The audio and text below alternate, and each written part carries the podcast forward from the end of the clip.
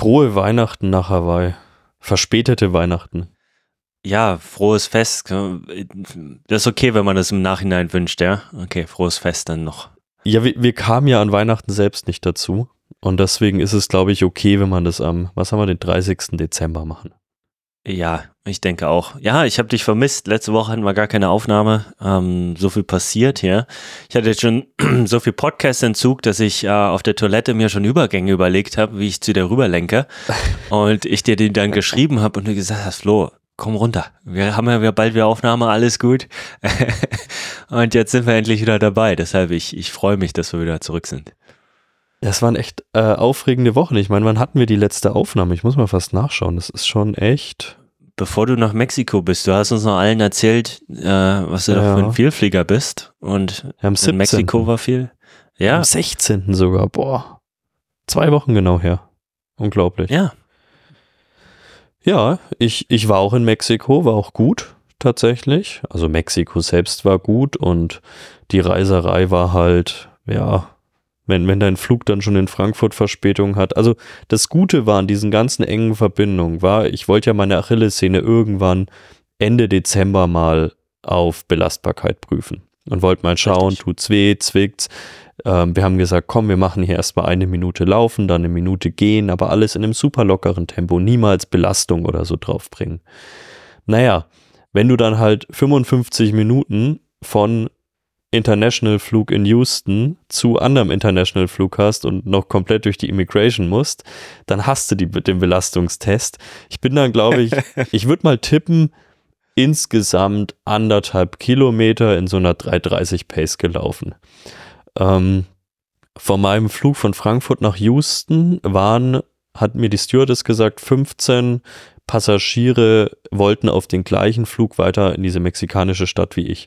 Ich war der Einzige, der es geschafft hat, aber es war wirklich wie im Film Boardingpass hingelegt, hinter mir die Tür zu.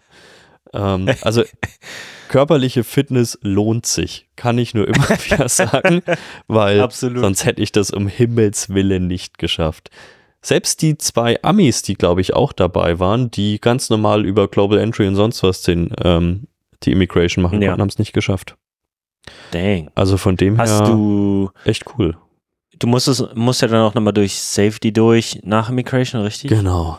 genau. Hast du dieses Blue äh, Clear ähm, äh, bist du schnell durch? TSA Pre. Ja, Pre-TSA. Ja, es äh, gibt ja nee, Clear oder Pre-TSA. Oh, nee, habe ich nicht mehr. Außerdem besonders. Gibt, außerdem gibt es das in Houston nicht. Ähm, Houston gibt es zumindest Stand heute keinen extra ähm, Pre-TSA. Durchgang. Die mussten sich alle gleichzeitig anstellen. Dang. Und eigentlich wollte ich ja auch auf der Rückreise noch mein, mein Interview machen, weil ich wieder hier Global Entry haben wollte, damit es nicht immer so ein Stress ist, da einzureisen. Aber das ja. ist natürlich auf beiden Verbindungen hinfällig gewesen, weil ich jeweils Verspätung hatte und dann halt ja, ja jeweils irgendwie also wirklich auf Sekundenbasis diese Flüge geschafft habe. Und ja, von dem her, aber wie gesagt, körperliche Fitness lohnt sich. Ähm, hätte ich all die Basiskilometer nicht gekloppt im Herbst, hätte ich vermutlich meinen Flug verpasst und das Ganze wäre relativ schwierig geworden. Ja, und dann kam ich heim, habe mir gedacht, schöne, entspannte Weihnachten. Und das zweite Mal in vier Jahren saß ich dann an Heiligabend in einer Notaufnahme mit einem Kind, diesmal mit dem mhm. Kleinsten. Am Tag darauf kam er ins Krankenhaus, da war er dann auch vier Tage. Also es war wirklich ja, seit heute, seit gestern herrscht mal wieder so ein bisschen Normalität hier im Haushalt. Ähm, aber davor, das war schon echt. Ja, das war das. Wie habe ich es vorhin gesagt, voll in die Fresse. Ja, ja, also, boah, das war echt nicht schön zu sehen. Ich meine, von außen betrachtet, du hast mir das geschrieben, ja, und ich dachte mir, okay, was hat er denn? Hast du mir gesagt, was er hat? Und ich, ich habe ja nicht viel Ahnung von Kinder, Kindern ähm, und, und Krankheiten, habe das Ellie erzählt und sie meinte, oh, oh, oh, oh. Und als sie, weil sie, ihr ist sonst viel egal, aber äh, hat sie dann auch sehr interessiert, dann dachte ich, oh, oh, okay, das ist ja, da haben wir uns auf jeden Fall auch sehr aktiv Sorgen gemacht. Und dann, ähm, als du mir ein Bild geschickt hast, äh, dass er wieder zu Hause war, äh, war ja auch ein kleines bisschen ja. Zelebrierung angesagt. Das ist sehr schön. Also es freut mich zu hören. Ja, ja, mich auch. Das, äh, also freut mich nicht, dass es euch nahe gegangen ist, aber du weißt, was ich meine. Ja, klar, ähm, alles cool. Ja, aber es war einfach, also ich meine für mich hier, ich hatte hier den einfacheren Part, ich war mit den anderen beiden Kindern daheim, ähm, musste natürlich ablenken und so weiter. Die sind ja auch in dem Alter, in dem sie mittlerweile kapieren, wenn der kleine Bruder irgendwie im Krankenhaus liegt und die Mutter weg ist Ja. und Ja. ähm, aber trotzdem, es ist halt, es ist echt äh, absolute Scheißdreck, wenn du dein Kind da verkabelt siehst. Ähm, ja. und das ist echt, also das, das macht einen fertig auf eine Art und Weise, die ich nie gedacht hätte, bevor ich Vater war. Also da, ich habe immer gedacht, ich, ja, ich habe so einen Grundstock an Empathie, so eine, eine okay Range davon, aber das hat sich nochmal völlig ausgeweitet mit den eigenen Ja. Kindern und ja, zumindest meine Kinder haben mich dann, die anderen beiden, haben mich dann morgens zweimal gezwungen, laufen zu gehen, haben gesagt, hier ab in den Anhänger und wir wollen laufen gehen. Ich muss ehrlich gestehen, die Achillessehne macht null Stress, jetzt auch nach den Läufen, also gar nichts. Ähm, aber ich hatte einfach keinen Bock, so emotional habe ich mir gedacht, nee, komm, ey, ich habe gerade echt Besseres zu tun, als jetzt laufen zu gehen. Aber da haben die sich's halt gewünscht, die wollten da in diesem Anhänger nochmal fahren, wo sie kaum mehr reinpassen zu zweit. Und ja, dann habe ich so da, ich glaube, einmal zwölf und einmal acht Kilometer waren wir noch unterwegs. Sind sie natürlich jeweils sofort eingeratzt da drin aufeinander. Und ja, Achillessehne, das ist das sehr Erfreuliche wiederum. Ich, ich muss ein bisschen vorsichtig sein, weil ich jetzt, weil ich natürlich ein Idiot bin, der den ganzen Tag dann an, an seinem Fuß rummacht und den streckt und genau die Streckung macht, die davor wehgetan haben. Und dann spürst du so das kleinste Fitzelchen und denkst dir, ah, vielleicht ist doch was. Nee, ist nichts. Man achtet jetzt einfach gerade hypersensibel auf alles, was am anderen Fuß auch wehtut, was halt einfach normal ist. Man ist halt jetzt auch nicht mehr 14, irgendwas tut halt einfach immer weh oder dann bist du halt nicht der mobilste Mensch und dann legst es drauf an, da irgendwo einen Mikroschmerz zu spüren, aber ich glaube, sobald ich damit dann wieder aufhöre, weiß ich, es ist absolut im normalen Bereich. Ja, das ist immer schön. Ähm, das klassische, wenn man realisiert, oh, warte mal kurz, ich bin jetzt in einem Alter, wovon früher mal alle geredet haben, dass Mhm. jetzt so gewisse Sachen einfach mal wehtun. Ah, die Realisation ist ein bisschen hart, aber okay, gehört dazu. Ja, was ganz Ist interessant war jetzt bei den ersten Läufen, das hat sich jetzt auch wieder gelegt. Es war nur ein Monat, aber meine Knie waren gefühlt nicht mehr ans Laufen gewöhnt. Ähm, die haben jetzt nicht wehgetan, aber du hast einfach so ein Ziehen gespürt. Das hat Mhm. dann so nach dem zweiten, dritten Lauf wieder aufgehört.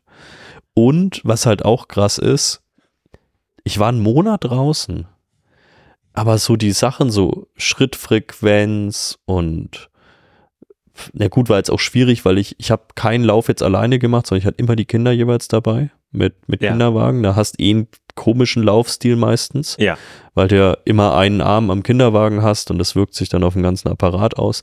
Trotzdem habe ich gemerkt, auch so die Atmung, ich brauche immer so meine zwei, drei Läufe, um einfach wieder reinzukommen. Der Puls war am Anfang auch höher, aber ich habe gemerkt, es war jetzt nichts großartig körperliches. Ähm, war heute auch schon wieder fast normal. Also von dem her, ich, ich glaube, ich meine jetzt, was habe ich gemacht? Knapp 50 Kilometer im Dezember. Ähm, hätte ich ja nicht gedacht, dass ich überhaupt einen Kilometer noch dieses Jahr mache. Also von dem das ja dein Weihnachtsgeschenk gewesen. Das haben wir ja, äh, ich weiß nicht, ob wir es letztes Mal erwähnt hatten, aber das haben wir zumindest unter uns immer so kommuniziert. Ja. Das ist das Weihnachtsgeschenk, was du dir selber gemacht hast. Und ähm, ich denke, das ist ein schönes Geschenk auf jeden Fall. Ja, also ich werde jetzt ab nächster Woche, wenn hier nicht wieder irgendein neuer Stress dazukommt, wieder schauen, dass ich zumindest vielleicht mit einem Ruhetag wieder täglich zum Laufen komme, aber halt alles noch ohne, ohne jeglichen Druck. Ähm, Ja. Die 10, 12 Kilometer haben völlig stressfrei funktioniert. Ich werde jetzt noch keine 30 machen, aber ich glaube, in Sachen Volumen zumindest kann man auch wieder ein bisschen hochgehen. Und dann können wir einfach schauen, dass man, mein Plan ist so gegen Mitte Januar, wenn alles gut geht, auch wirklich mal wieder schnelle Kilometer hier und da mal reinstreuen. Ähm, weil wenn ich jetzt bei 50, 60 Kilometern die Woche keine großartigen Pro oder gar keine Probleme habe, ähm, dann halte ich es auch erstmal zumindest für unwahrscheinlich, dass ich jetzt mit 20 Kilometern mehr wiederkomme, weil dann haben wir eh ein anderes Problem. Ja, nee, ich- ich bin tiefenentspannt. Also, weißt du, das ist das Schöne an dir, du bist ähm, so self-aware, smart genug, dass du, dass ich oft einfach nur abnicken muss ähm, und dir nicht irgendwie einen Spiegel vorhalten, wie bei vielleicht anderen, dass, hey, überleg doch nochmal, ob die Aktion jetzt gut war, sondern du weißt schon, du weißt eigentlich auch relativ sofort, wenn du Mist gebaut hast und nicht. Also das, ähm, ja, nee, passt alles. Ich, ich freue mich, dass es wieder nach vorne geht und wir sind, wir sind on track. Ich denke, wir schauen mal, wie, wie sich der Januar jetzt entwickelt und dann halt, okay, wann wir genau wieder und was für Intervalle wir reinstreuen. Ähm, machen wir ein bisschen abhängig, wie es läuft. Aber ich denke, das Ja, geht alles in Gang. mit den Intervallen habe ich jetzt wirklich keinen keinen großartigen Druck, verspüre ich keinen Ja. Druck. Ich freue mich halt, äh, Ende Januar fliege ich ja in Urlaub ähm, Ah, und da will ich dann auch Laufbandurlaub, genau. ähm, da will ich auch keine großartigen Volumen machen. Erstens, weil wir auf einer Insel sind, keine Ahnung, die wahrscheinlich 800 Meter Umrundung hat und ich das nicht machen will und auf dem Laufband habe ich keinen Bock, 30 Kilometer zu kloppen, wenn es nicht wirklich sein muss. Ähm, von dem her, da werde ich wahrscheinlich wirklich einfach, und ich will auch die Zeit einfach nutzen mit der Familie, deswegen, da haben wir ja schon gesagt, schau mal, dass wir vielleicht so ein paar V2 Max Sessions machen über die acht Tage, ähm, um da vielleicht auch einfach nochmal so ein bisschen einen Sprung zu machen. Und im Februar habe ich dann eigentlich, wenn es wirklich gut läuft, hatten wir immer den Plan, den Rennsteig nochmal, dass ich den nochmal alleine mache und schaue, dass ich äh, dieses Jahr war ja das große Ziel einfach mal durchkommen im Gegensatz zum letzten Jahr. Und ähm, nächstes Jahr passt es einfach nicht in den Rennkalender, obwohl ich total Bock drauf hätte, aber das ist liegt einfach total blöd terminlich und habe ich mir überlegt, komm, vielleicht machst du hier einfach mal für dich selbst so einen richtig schönen, weiß ich nicht, so ein, so ein Time Trial und schaust einfach mal, was du kannst auf den 74 Kilometern da im, am Rennsteig. Ja, Dude, von mir aus feuerfrei. Also ich, weißt du, bei anderen hätte ich auch wieder, es kommt immer drauf auf die Person drauf an. Ist jetzt nicht, dass ich allgemein jedem sagen würde, hey, lauf im Februar Rennsteigen, nachdem du äh, hier einen Monat Laufpause hattest. Man muss das natürlich mal sehr spezifisch auf die Person betrachten, aber bei dir äh, zwei Sachen. A, wenn ich sagen würde, nee, ist total dumm, würdest du es trotzdem machen und B, Vermutlich. und B, ähm, kannst du es machen? Weißt du, du bist in der Lage, ähm, sowas wegzustecken. Und wie gesagt, wie gerade eben schon gesagt, ich denke, du hast die Self-Awareness und die Smartness, das auch zu erkennen, wenn es dumm wäre und würdest es abbrechen im Fall, falls es Probleme machen würde. Also dementsprechend ähm, ist, ist jetzt nicht der, weiß ich nicht, wie man den Coaching-Style nennen würde, aber äh, der sehr suppressing von oben herunter, sondern eher der zuhörende, okay, ja, klar, warum nicht? Und wenn ich was richtig dumm finde, dann lasse ich es dich auch wissen. Aber ähm, am, am Ende ist das eh was, was ich kurzfristig entscheiden werde. Also was ich Ja, kurzfristig entscheiden werde, ob, ob die Form stimmt. Ich meine, wenn die Form nicht stimmt, bringt es mir nichts. Äh, 74 Kilometer laufen kann ich auch hier äh, fürs Training. Ähm, für mich ist es mehr so ein bisschen die, die Spannung aufrecht zu erhalten. In Sachen Mhm. Spannung hat mir die Pause, glaube ich, ganz gut getan, weil ich einfach jetzt wieder diese Spannung neu aufbaue und nicht die ganze Zeit auf Spannung bin, weil das wäre echt schwer geworden, bis Ende April das durchzuziehen. Deswegen hat man ja auch so ein paar Sachen geplant zwischendrin. ja, Ähm, und dadurch, dass ich jetzt die, diese Spannung gefühlt einfach nochmal neu aufbaue gerade, ähm, wird es, glaube ich, auch ein bisschen leichter, bis zum ersten Rennen zu kommen. Und deswegen ist es für mich jetzt auch nicht mehr super notwendig, sowas zu machen. Am Ende musst du auch schauen, wie das Wetter wird da im, im Februar und so weiter. Wenn du Pech hast, ist da halt auch einfach so mieses Wetter, dass es sich nicht lohnt. Und ja, aber vorhin, als, als ich die Kinder ins Bett gebracht habe und da noch lag, habe ich schon, ja, welche Schuhe ziehe ich an? Und ich habe schon echt Bock. Also, ich habe schon echt Bock. Da, darauf kommt es an, Mann. Ey, echt Bock haben, ist das Geiste. Und dann den Bock in die richtigen Bahn leiten und dann, dann passt der Laden. Ja, wollen wir ein bisschen aufs Jahr zurückschauen. Jetzt am Aufnahmetag des 30. Dezembers. Sehr gern. Habe ich die letzten Tage auch schon hier gemacht, ähm, in meinem Kleinen. Und Mhm. ja, also f- vielleicht kurzer Jahresrückblick von mir geht schneller und dann können wir auf deinen eingehen. Ähm, also Jahresrückblick bei mir, ich habe ja jetzt so mein, mein sportliches ist nicht mehr ganz so wie vor ein paar Jahren noch. Dementsprechend habe ich festgestellt, ich bin die ganze Zeit so einem Sportsystem groß geworden. Ich kenne Saison, Saisonaufbau, Training, Intervalltraining etc. Und ich habe festgestellt, schockierenderweise festgestellt, dass ich das gleiche, gleiche jetzt mit meinem Gehirn mache. Ich habe einfach eins zu eins meinen Trainingsplan, den ich für meinen Körper hatte, auf mein Gehirn wende ich den jetzt an. Und ähm, hatte jetzt so ein bisschen ähm, ja, Wintertrainingslager und habe mich hingesetzt und so ein paar Sachen durchgearbeitet und auch meine Saison zurückgeblickt und dachte so, Mensch, ähm, gibt so ein paar Sachen, wo ich auf jeden Fall ein bisschen was verbessern muss und ähm, nicht so lange Saisonpause mit dem Gehirn machen. braucht ähm, man auch.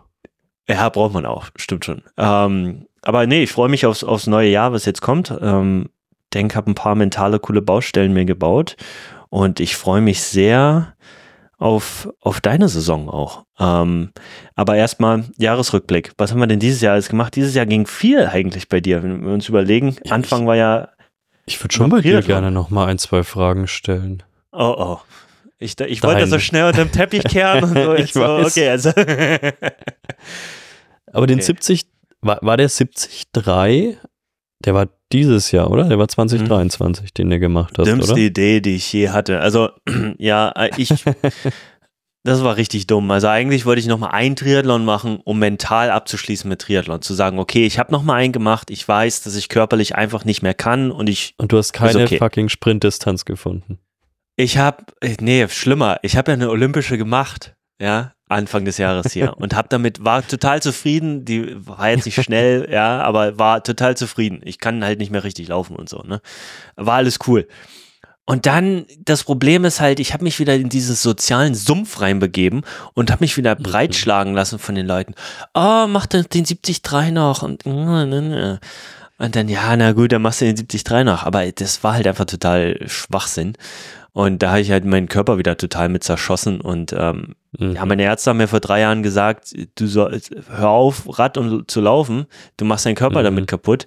Ähm, ist einfach zu viel Impact. Und ich dachte, Middle Finger in the air, I don't care. Und ähm, ja, war halt nicht smart. Also war, das, das ist einer der Sachen, wo ich zurückblickend sage, das war eine richtig dumme Entscheidung. Ähm, wenn ich Events mache, dann sollte ich irgendwas mit Schwimmen machen. Schwimmen geht immer, das ist okay, aber keine Triathlons mehr. Das muss ich mir in den Kopf hauen. Das ist einfach so ein Ego-Ding gewesen, noch war dumm. Müssen wir halt doch mal das unglaublich Verpönte in der Szene mal eine Staffel machen.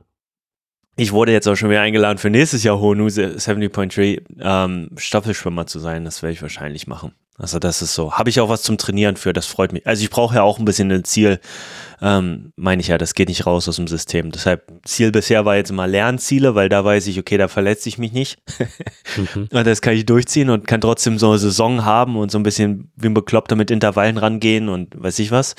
Aber ähm, Lernintervalle ist super herrlich. Ähm, Mache ich dann wirklich ähm, 40, 20 und sowas auch und längere Intervalle und ich ist richtig bekloppt.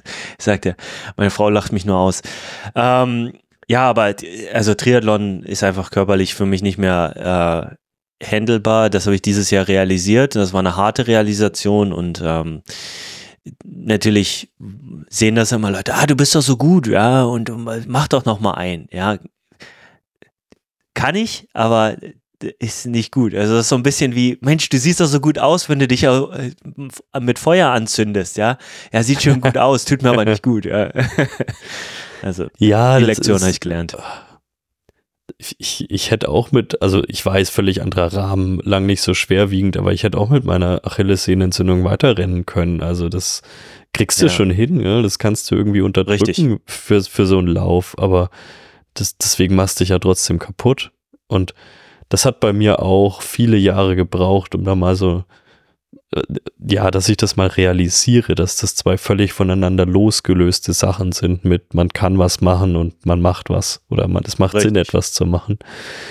Ähm, ist es beim, also erstmal finde ich es lustig, dass du wahrscheinlich auch nie gedacht hättest, dass Schwimmen mal deine Sportart wird. Richtig. Ähm, aber es ist unglaublich. Ja, du. wo immer die Liebe hinfällt. Ah, ähm, true story. Bei, bei mir hätte ich tatsächlich nie gedacht, dass es laufen wird, weil ich Laufen immer als notwendiges Übel lange angesehen habe und irgendwann einfach so eine Liebe dazu entwickelt habe. Ähm, und beim Schwimmen muss ich dir sagen, wir hatten es glaube ich schon mal, ich war in Griechenland hier im, im Meer schwimmen und das war so geil. Ich bin jeden Tag ins Meer gegangen und bin geschwommen. Ähm, niemand, der mich genervt hat. Äh, keine Tonnen von Chlor, kein Hinfahren irgendwo, einfach morgens zum Strand gegangen und geschwommen. Und auf einmal habe ich auch gemerkt, Schwimmen ist eigentlich schon ganz cool. Ist es auch. Aber das Setup muss halt stimmen.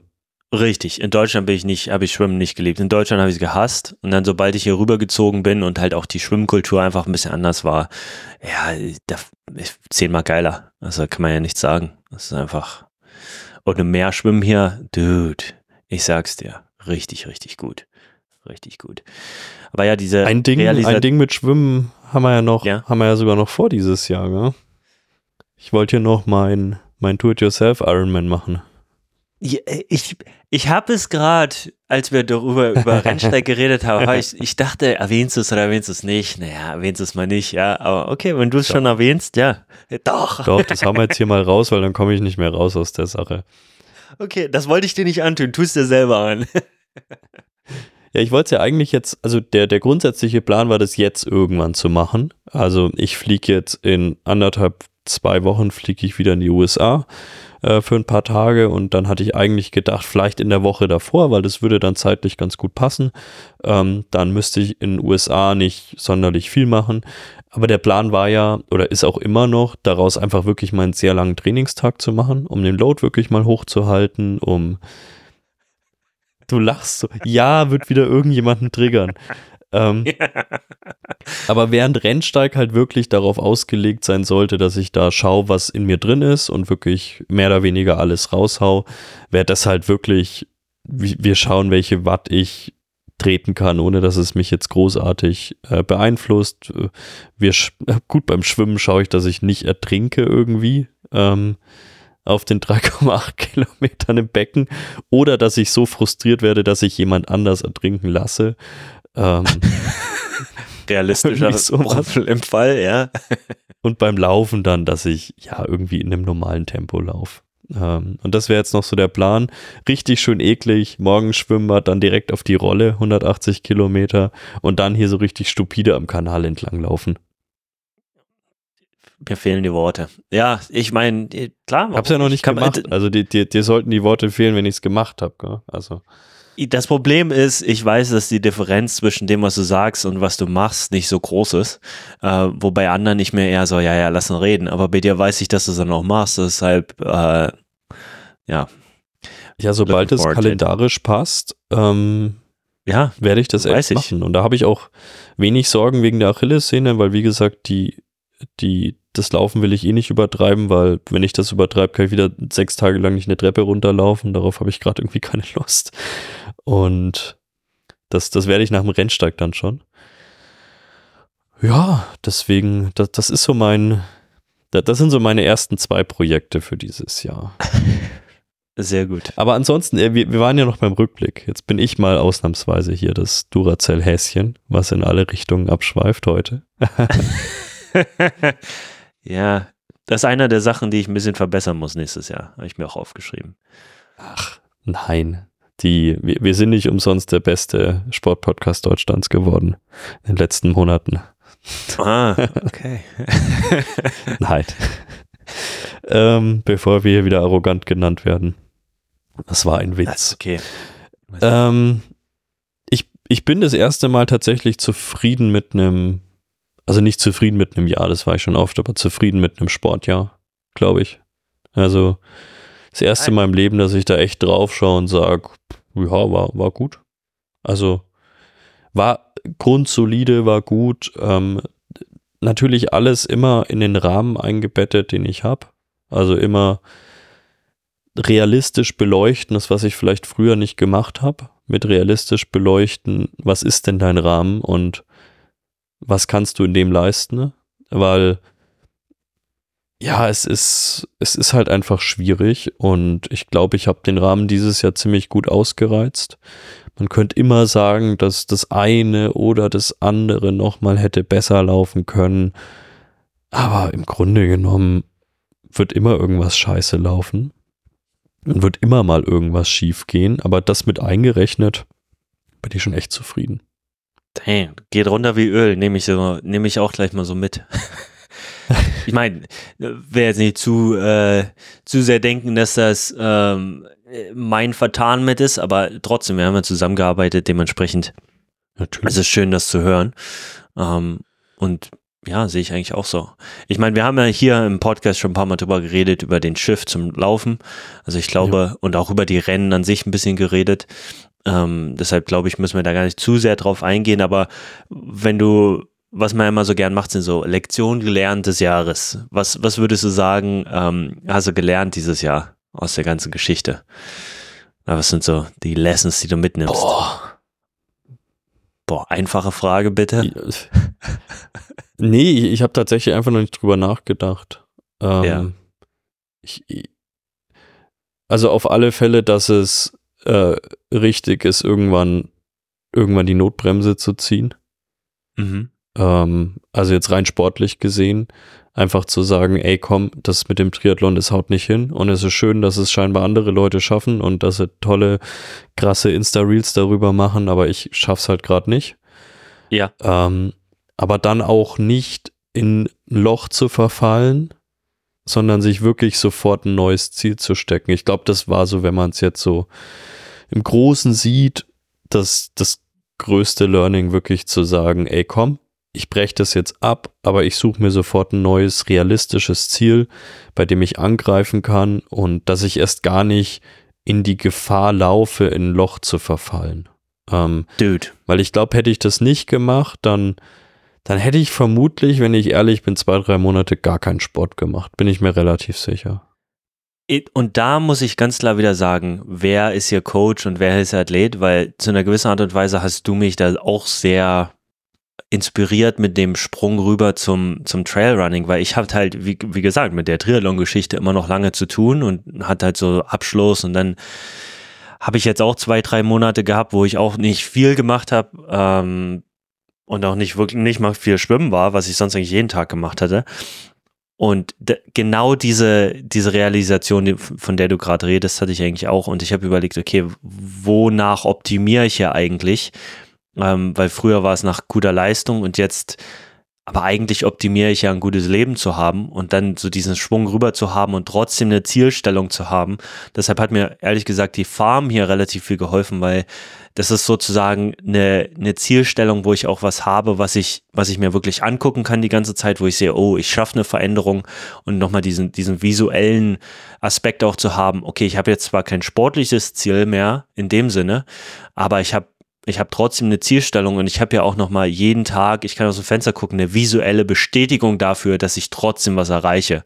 Ich glaube, das war so der härteste Punkt, von sportlichen Zielen wegzugehen und zu anderen Lebenszielen wieder zu generieren. Ähm, ja, aber Fully mir, hast mir geholfen. In, also ich stelle es mir trotzdem aus deiner Sicht noch mal ein bisschen schwieriger vor, weil was bei mir ja ehrlicherweise dazugehört, ich ich kann es ja jederzeit trotzdem nochmal machen. Ne? Also es hatte jetzt bei mir keine medizinischen yep. Gründe oder sowas, sondern ich habe einfach gesagt, es passt dieses Jahr und wahrscheinlich auch nächstes Jahr einfach nicht in mein Leben. Und selbst da muss man es ja nochmal absprechen, es passt nicht zu der Leistungsfähigkeit, äh, die ich da bringen möchte. Also ich glaube, wir hätten das Training so hinbekommen, dass ich da irgendwann ins Ziel gekommen wäre. Aber es hat halt einfach nicht dem entsprochen, wie ich das machen möchte. Und ähm, trotzdem muss ich sagen, dieses einfach sich ein neues Ziel zu stecken, was dann vielleicht einfach passender für die Lebensumstände ist, was realistischer ist in dem Moment. Und jetzt nicht zu sagen, ich suche mir das nächste Ziel, was genauso unrealistisch ist, weil das wäre ich früher gewesen.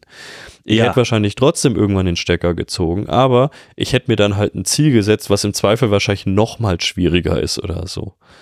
Klassiker, machen viele. Ja. Also ja, das, äh, das wäre relativ wahrscheinlich gewesen bei mir komm, ich mache hier Rot nicht. Ich mache dafür im Herbst, weil dann habe ich ja drei Wochen mehr Zeit, irgendwie einen doppelten Ironman oder so ein Scheiß. Also jetzt mal ganz vereinfacht gesprochen, so wäre das wahrscheinlich bei mir früher gewesen. Ja, richtig, bei mir auch, gebe ich ganz ehrlich zu. Und, und da den Shift doppelt hinzubringen, also nicht nur von sportlichen Zielen weg zu anderen Zielen, sondern jetzt natürlich auch zu sagen, okay, ich baue jetzt nicht hier ein komplett neues Haus von Grund auf selber auf, sondern ich, ich mache halt Sachen, die realistisch sind, aber trotzdem hoch genug sind, sodass sie mich ein bisschen, uh, das ist scary, aber herausfordern. Und ich meine, was ich, glaube ich, dieses Jahr auch festgestellt habe, ist, dass man äh, klar, durch den Schmerz, der, wenn ich den Schmerz habe, ich habe jeden Tag so einen Schmerz drei von zehn, das ist okay, da komme ich mental mit klar, aber wenn es dann schlimmer ist, so sieben, acht von zehn, dann ähm, übernimmt der Schmerz so ein bisschen mein, meine Seele, sage ich immer, frisst meine Seele auf und ich werde so zum Arschloch. Also ist einfach vom Schmerz her, weißt du, der, gibt nichts Wichtiges. Das ist so dominant in deinem Leben, dass du das wie so eine Gasmaske aufbekommst, die voller Schmerz ist und du es richtig hart ist, noch das normale Leben zu sehen. Ähm, und, und das das bringt mich halt auch dazu, dass ich mich abschotte, weil wenn ich so drauf bin, will ich nicht, dass mich jemand sieht und das bringt mich mhm. dazu, dann auch nicht so konsistent zu sein mit, mit äh, Social Media und Sachen produzieren, einfach weil ich halt andere, dieser Schmerz übernimmt alles in meinem Leben. Aber was ich, was ich festgestellt habe, trotz dessen, dass ich diesen Schmerz habe, ähm, es bringt ja alles nichts, ja. Also ich kann es ja nicht ändern und das auch Geld ändert daran nichts oder gewisse Sachen ändern daran nichts. Deshalb Happiness zu einer gewissen Art und Weise ist eine Wahl, die ich treffen kann. Und daran arbeite ich noch ein bisschen mehr, dass ich trotz diesen, dieser Situation mich aktiv dafür entscheide, nicht diese Negativspirale äh, auch noch zu erlauben, sondern wir hatten das ja schon ein paar Mal, kann ich ja ehrlich sagen. Also wir hatten Calls, ich gesagt, boah, ey, ich habe einfach gerade nicht den Kopf oder ähm, ich weiß ich nicht, ob ich jetzt äh, stimmungsgenug da bin äh, für einen Podcast, weil wir den auch meist abends aufgenommen haben. Ähm, äh, Quatsch für dich abends äh, an Tagen, wo ich, wo ich jetzt keine Athletencalls hatte. Und manchmal ist es so, dass ich diese Athletencalls, da kann ich mich super für motivieren, das ist morgens, aber dann ist meine Energie weg, weißt du, und dann habe ich nicht noch Energie für für einen Podcast zum Beispiel, um da positiv zu bleiben. Ähm, für die Athleten bekomme ich es immer hin. Das ist, ist irgendwie, die Energie habe ich äh, für die wichtigen Sachen und dann äh, bin ich leer. Aber anyway, schon wieder abgeschwifft, Duracell. Ähm, ja, positiv bleiben. Ich glaube, das ist meine größte, größte Sache, trotz, trotz negativer Umstände. Das ist eigentlich das Wichtigste. Ja, ja manchmal darf man auch wirklich sauer auf die Welt sein und ähm, gehört auch dazu. Ich glaube, sich die ganze Zeit was Positives vorzumachen, hilft auch nicht. Oder Wenn ich sauer ich, auf die Welt bin, nehme ich meine Axt und hacke ein bisschen Holz klein. Das hilft mir, die Wut Holz ist, Holz ist gut, dass du das jetzt dazu gesagt hast, noch im Abschnitt des Satzes. Ähm, also was vielleicht auch noch so ein, gar nicht Learning, aber eine Erkenntnis für mich war, ähm, ich habe Sport dieses Jahr ganz anders wahrgenommen, beziehungsweise, ja, konsumiert ist vielleicht das falsche Wort, aber ich habe, und gar nicht, dass ich das bewusst gemacht habe, aber ich habe viel mehr irgendwie dieses, naja, wie cool manche Situationen einfach sind, wie cool mancher Content ist, der produziert ist und jetzt gar nicht mehr so dieses, oh, irgendjemand tritt 380 Watt für 20 Minuten, 25 Minuten. Auch das finde ich immer noch gut, das interessiert mich auch immer noch, aber es ist hm. nicht mehr so dieser Hauptfaktor, wenn ich Sport konsumiere, sondern für mich waren halt so absolute Sportmomente einfach dieses Jahr. Und auch da, ich meine, das sind natürlich Zahlen im Hintergrund, aber hier wie äh, es sind relativ viele Tadej Pogacar-Momente mal wieder dabei. Irgendwie wie jedes Jahr seit drei, vier Jahren. Ähm, aber wie der hier ähm, Runde von Flandern gewinnt ähm, und hier wirklich die ganzen Klassiker-Spezialisten am letzten Berg wirklich nochmal abschüttelt, wie er da hundertmal attackiert. Und natürlich könnten auch da über irgendwelche Werte reden und so weiter. Aber es hat mich in dem Moment gar nicht interessiert, sondern eher diese Renndynamik und dieses oh, dann, dann habe ich diesen belgischen Zeiten nicht vertraut, diesen Abständen, gell? Und dann habe ich gedacht, ah, Van der Poel kommt doch näher. Und dann habe ich wie so ein, wie damals als Kind oder als Jugendlicher, habe ich halt anhand von TV-Bildern habe ich die Zeit gestoppt. So, ah, da ist eine Laterne, ist er vorbeigefahren, nochmal geschaut, ah, baut einen Vorsprung aus und so. Geil. Und äh, auch, auch bei der Tour, ähm, auch da wieder, wie er, wie er so eingebrochen ist, dieser Funkspruch, I'm dead, I'm dead.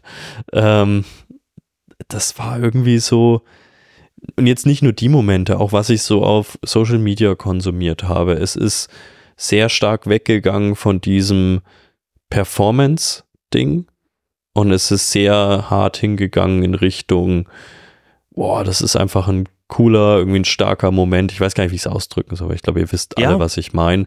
Und Absolut. natürlich muss man dazu sagen, in den meisten dieser Momenten lag eine unglaubliche Leistung dahinter. Also das waren schon meistens Profisportler. Äh, es waren aber auch Hobbysportler durchaus. Ähm, aber trotzdem, ich hab's, ich habe Sport anders konsumiert und ich glaube, das hängt auch mit meiner eigenen Lockerheit dem Sport gegenüber, die ich für meine Verhältnisse gewonnen habe. Wenn ich jetzt meine Kollegen fragen würde, die keine Ahnung, zweimal in der Woche joggen gehen, was ja auch, bin ich trotzdem völlig verkopft und ein Hirni, wenn die mir beim Trainieren zuschauen. Ja? Alles ähm, relativ.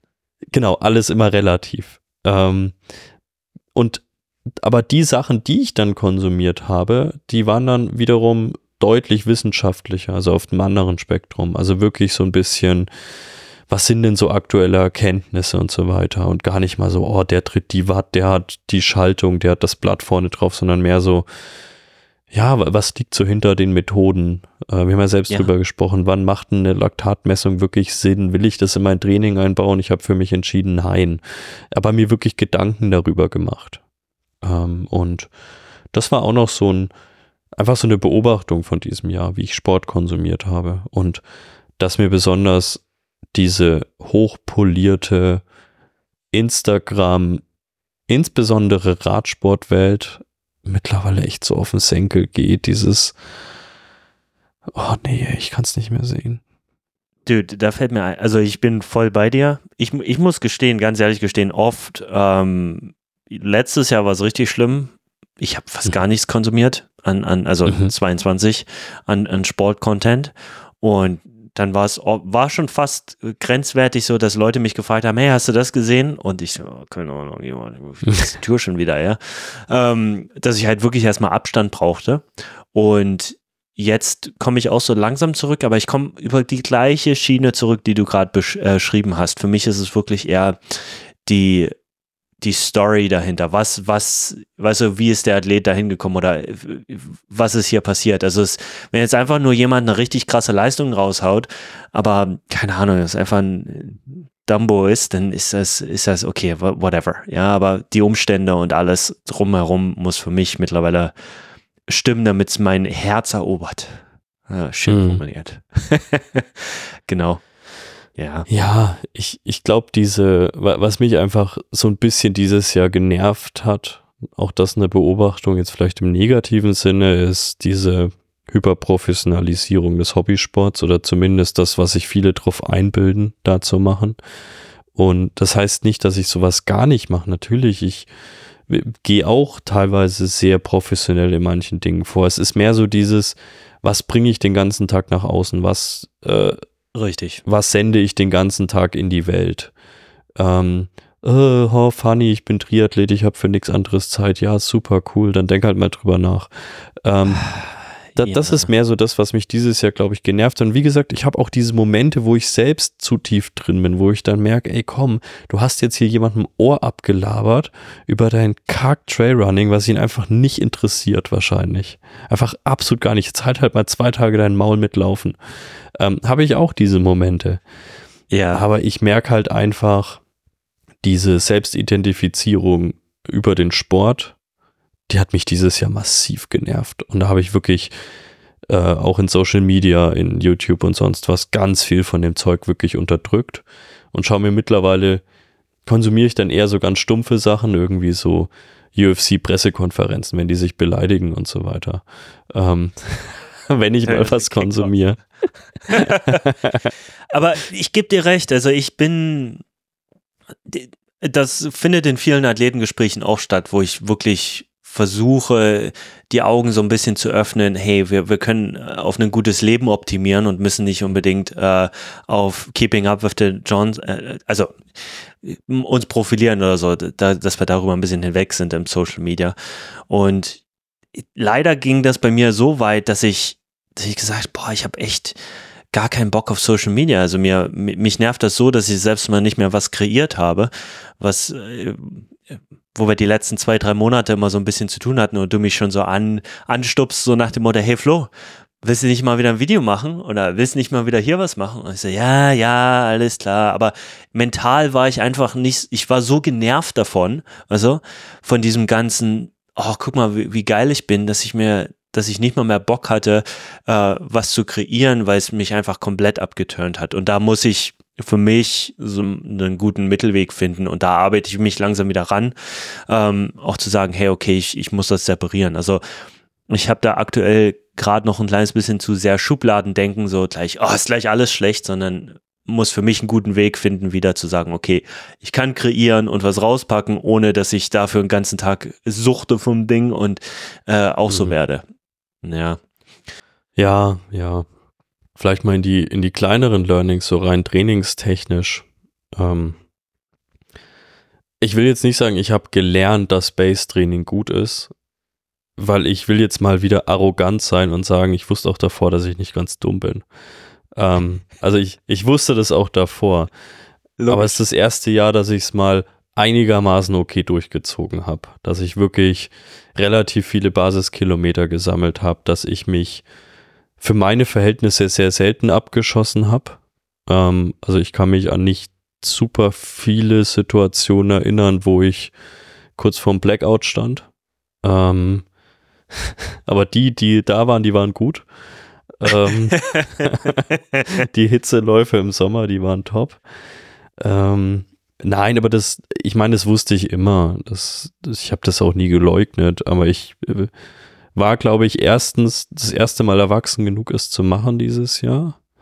Und ich hätte es auch gar nicht anders machen können. Also ich, Richtig. ich wäre in, in irgendeine, also nicht Burnout kopftechnisch, aber körpertechnisch hätte ich mir irgendwas gerissen oder so, glaube ich, hätte ich das weiter so durchgezogen. Man wird nicht jünger. Äh, ich bin viel mehr Volumen gelaufen als sonst. Zwar nicht ganz das, was ich gelaufen wäre, hätten wir es das ganze Jahr über gemacht, aber trotzdem gutes Volumen, 2600 Kilometer, irgendwas um den Dreh, ähm, gepaart mit doch okay Fahrrad, wo ich aber viel auch gar nicht getrackt habe. Deswegen habe ich auch gar keine hundertprozentige Ahnung. Nicht viel, aber für einen Läufer schon okay. Und ich bin auch ein paar Mal geschwommen Anfang des Jahres. dang, dang. Ich hoffe ja immer noch, dass du dich mal hier blicken lässt, so auf Durchreise. Und dass wir, dass wir mal schwimmen gehen. Das ist immer noch so, wo ich mich drauf freuen würde. Ach ja, äh, auch mal, also wirklich neben all diesen Laufdingen, ja, Accomplishment ja. des Jahres in Sachen Sport. Weißt du, als ich dir ganz stolz geschrieben habe, 3,8 Kilometer durchgekrault? Ja, ja, ja. ja, erste Mal in meinem Leben. Ohne verschlucken. Und ja, ich weiß, es gibt jetzt Leute, die werden sich denken, ja, was? Nee, ist krass für mich. Ähm, und ich bin da auch stolz drauf, da könnt ihr mir erzählen, was ihr wollt. Habt ihr auch am Anfang nicht gekonnt. Ähm, und von dem her, nee, dat, also da bin ich bis heute sehr stolz auf mich und auch, dass ich es jetzt nicht grob verlernt habe. Ähm, neulich mal einfach mal wieder kraulen, als ich im Becken war. Und du merkst schon, ich müsste wieder reinkommen, aber ich, es, ich bin nicht mehr abgesoffen. Dude, ich, es ist ganz normal, dass, also vielleicht, was ich realisiert habe dieses Jahr, als ich mich, ähm, ich meine, ich versuche mal neue Sachen zu lernen und dann hm, zu sehen, wie kann ich das vielleicht im Sport mit anwenden und Sachen zu verstehen. Eine, eine der coolen Sachen, die ich realisiert habe, die ganz gut sich übertragen lässt, sind äh, Neural Networks, also wie, wie ist unser Gehirn aufgebaut und wie lernen wir gewisse Sachen. Und ich stelle halt immer wieder fest, dass einer der großen Probleme ist, ja, klar, wenn man spät schwimmen lernt etc., dann ist es schwieriger mit der Technik, aber dass unser Gehirn halt wirklich auch diese Layers hat, ähm, Lernebenen und dass wir, je früher wir was verfestigen und einbauen in unser Gehirn, desto tiefer ist es verebnet und wir verlernen es nicht mehr. Also ja, natürlich, wenn ihr Kids habt, äh, schickt die zum Sport, lasst die Sport machen, super. Aber was ich damit auch meine, sind halt Techniksachen wirklich gleich am Anfang lernen, damit es wirklich tief drin ist und davon werdet ihr dauerhaft profitieren. Und wenn man sich dessen halt einfach bewusst ist, dass sein Gehirn gewisse Sachen abspeichert, wenn man die immer wieder mehr macht, ähm, dann muss man sich halt auch bewusst sein, dass das funktioniert im Positiven und im Negativen. Und vielleicht ist das, um jetzt die Überleitung zu schaffen zur Lektion gelernt, so was macht man nächstes Jahr, eine gute Idee, sich zu überlegen, hey, was mache ich eigentlich den ganzen Tag? Was sind so meine Routinen? Und was sind gute Sachen davon und was, ist, was sind schlechte Sachen davon? Und ähm, viele da staune ich immer wieder, wenn ich neue Athleten habe, sage ich, hey, kannst du mir mal ein paar Videos schicken? Ich würde mal gerne die Technik angucken. Oh, das hat sich noch nie jemand angeguckt. Du machst schon sechs, sieben Jahre Sport, der hat noch nie jemand beim Laufen zugeguckt. Du hast schon zig Coaches, was los? Ja, also das ist ja Grundprinzip von Fundamental First Principle Thinking. Erstmal, okay, wenn wir schneller laufen wollen, okay, müssen wir schneller laufen, aber dass man sich erstmal anguckt, wie mechanisch das Ganze aussieht, ist auch super wichtig. Also vielleicht einfach mal so ein bisschen drüber nachdenken, hey, was sind so die Sachen, äh, die ich eigentlich jeden Tag mache, sind die gut oder sind die schlecht? Und dann das halt auch auf, auf Sportliche beziehen und dann halt auch ums Leben ringsherum. Und wenn du jeden Tag dir ein Bier reinziehst, ähm, ist das vielleicht nicht gar nicht so gut. Ähm, ja, nur als Beispiel. Musst du drei machen. Ähm, Drei, immer drei. Immer drei. Und wenn du schon drei machst, kannst du auch gleich einen Sixer nehmen. Und äh, mit einem Sixer geht eine gute Flasche Whisky gleich mit runter und eine Schachtel Zigaretten. Und dann kannst du eigentlich auch gleich Romane schreiben und ähm, Hunter ähm, Thom äh, Thompson sein, oder? Hunter Thompson? Keine? Ahnung. Ja. Äh, Fear and Ähm. Laughing in Las Vegas. Ja, vielleicht auch noch so, so ein paar kleinere Sachen, die ich auch für mich realisiert habe. Die müssen wahrscheinlich nicht für jeden stimmen, aber die passen für mich. Ich, ich habe immer gedacht, dass ich fürs Trailrunning viel spezifisches Training brauche. Ähm, und ich habe da insbesondere übers, ja, halt über Uphill eigentlich immer nachgedacht. Also ich muss halt deutlich mehr bergauf und habe mich da immer hier so ein bisschen limitiert gefühlt, weil ist halt einfach schwer, hier längere Anstiege zu haben. Alles, was du hast, ist so zwei bis drei Minuten. Dann wird es irgendwann schwierig. Dann musst du schon echt weit fahren, was ein Loch in den Kalender reißt und so weiter. Mhm. Ich habe gemerkt, dass ich selbst ohne spezifisches Training berghoch super gut mithalten kann und gar keine Probleme habe. Also berghoch, besonders wenn es ins, ins Hiken geht. Klar, ich könnte wahrscheinlich noch besser sein, wenn ich spezifisch deutlich mehr machen würde, das weiß ich auch, aber ich bin jetzt schon auf einem Level, auf dem ich sage, ey, da, ich, ich muss mich jetzt nicht verbiegen, ähm, weil ich bin jetzt schon auf einem okayen Level. Ich meine, wenn wir uns bei den Rennen die, die Uphills angeschaut haben, waren die immer top. Was ich gemerkt habe, wenn ich spezifisches Training brauche, was ich meiner Meinung nach nach diesem Jahr gar nicht so super krass brauche, wie ich es gedacht hätte. Es wäre toll, wenn ich es machen könnte, aber ich sehe es gar nicht mehr als so, oh, ich muss mich da jetzt für, für verbiegen. Aber dann wären es halt echt die Downhills. Ja. Da habe ich muskulär echt noch so krass zu kämpfen.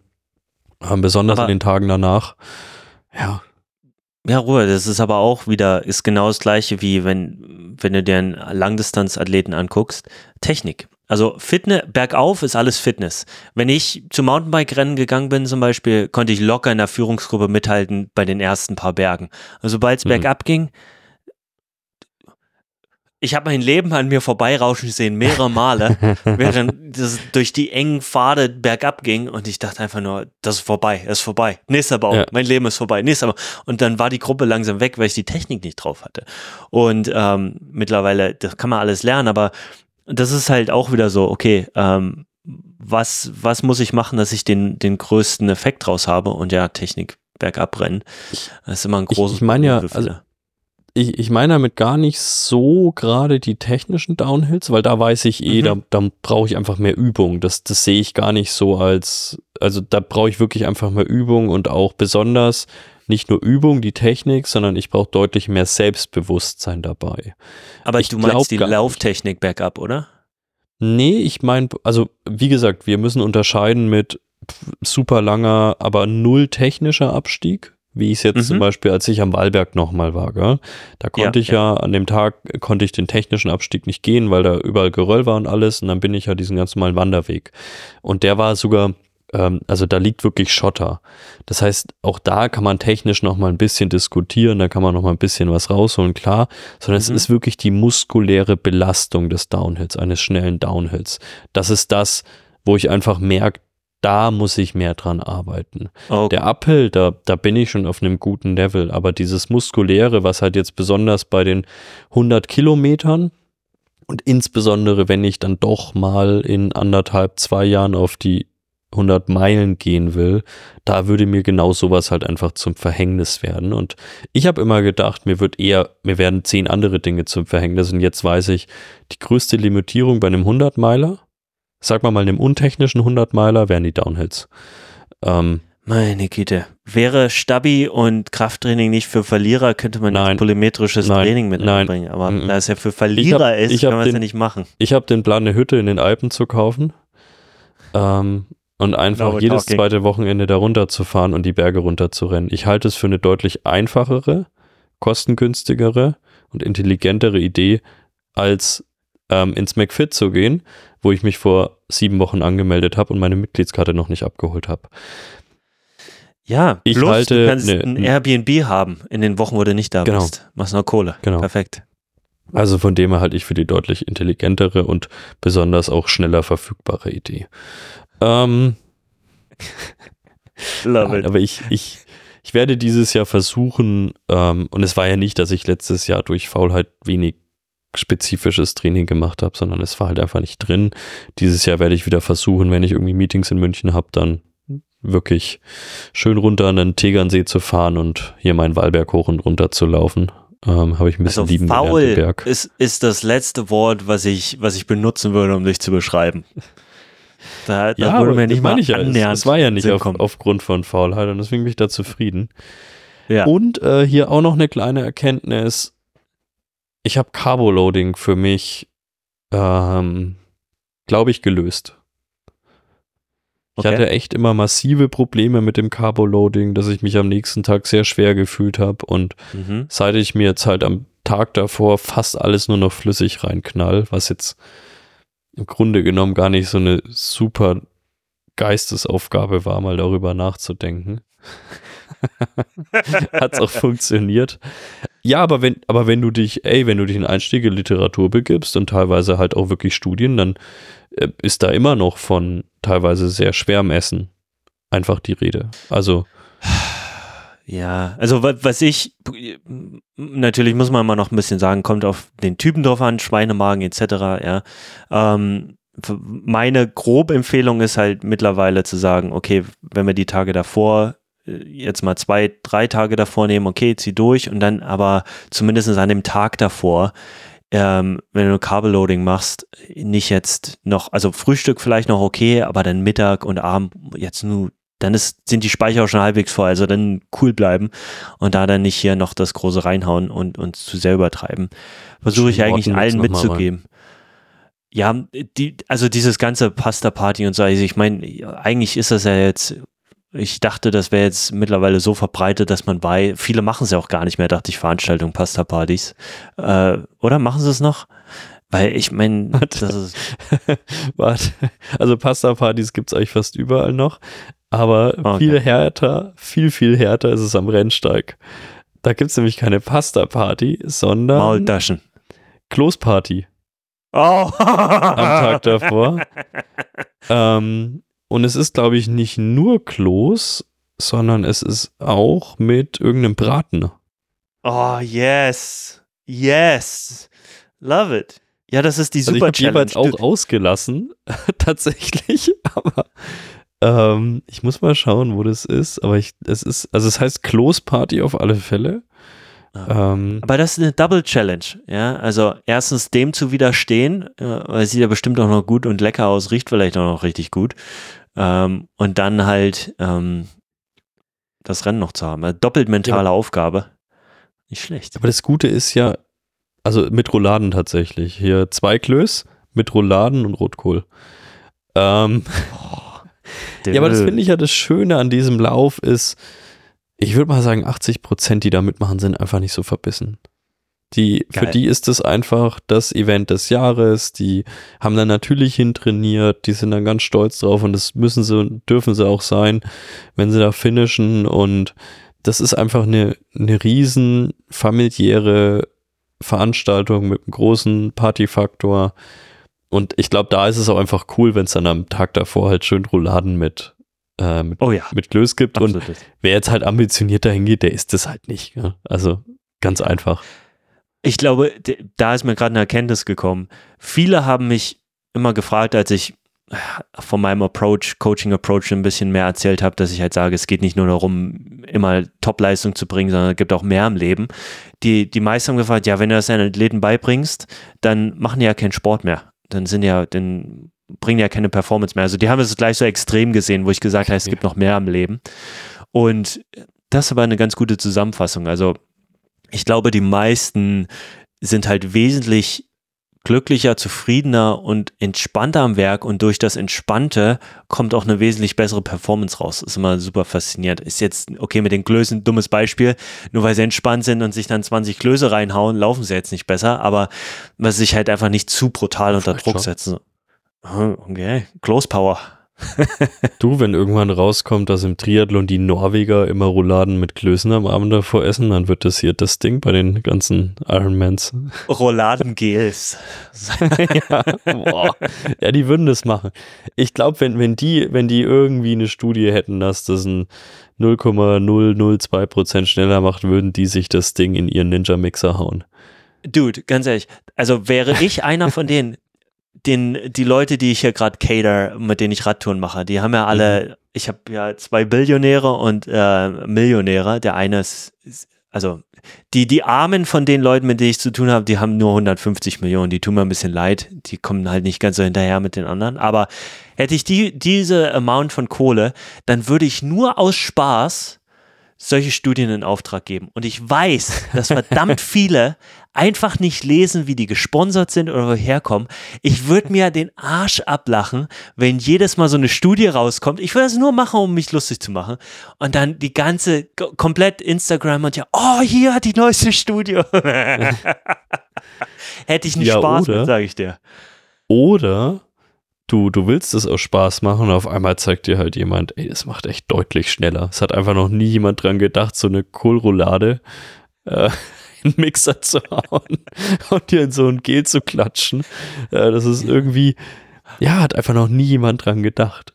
Ähm, FB1. Wir machen anstatt AG1 machen wir FB1 ähm, und dann mit Kohlrouladen rein. Kohlrouladen zerhackt. Jetzt alles, was du brauchst.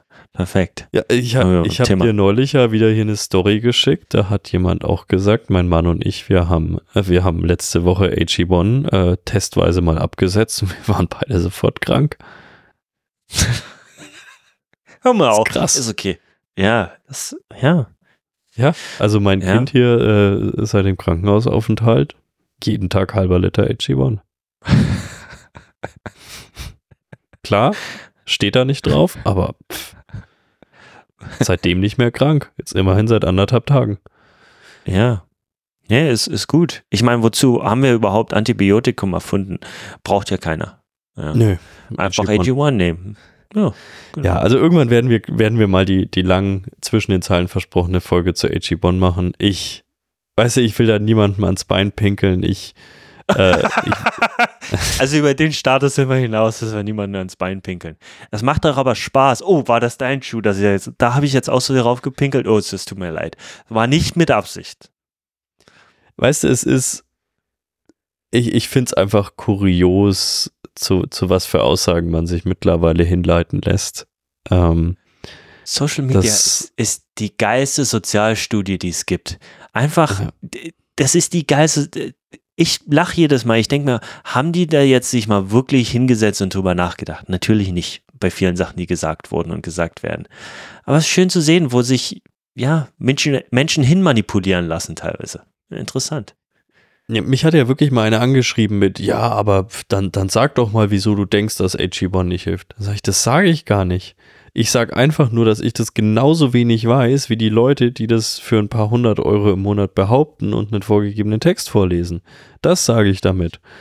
Ähm, und dass Dinge versprochen werden, die ich einfach weder ich noch derjenige, diejenige, die das vorliest, in den meisten Fällen, in allermeisten Fällen wahrscheinlich einfach einschätzen können. Und das ist ähm, da, das ist, glaube ich, einfach das, wie, wieso mir dieses Thema dann immer so auf den Sack geht und wieso ich das dann immer versuche, hier und da komödiantisch mit reinzubringen, ist, ich weiß es nicht und ich bin mir relativ sicher, die meisten dieser Menschen, die dafür Werbung machen, wissen es halt auch nicht. Und AG1 ist halt ein schillerndes Beispiel, weil du es Richtig. In, genau. in jedem Podcast hörst.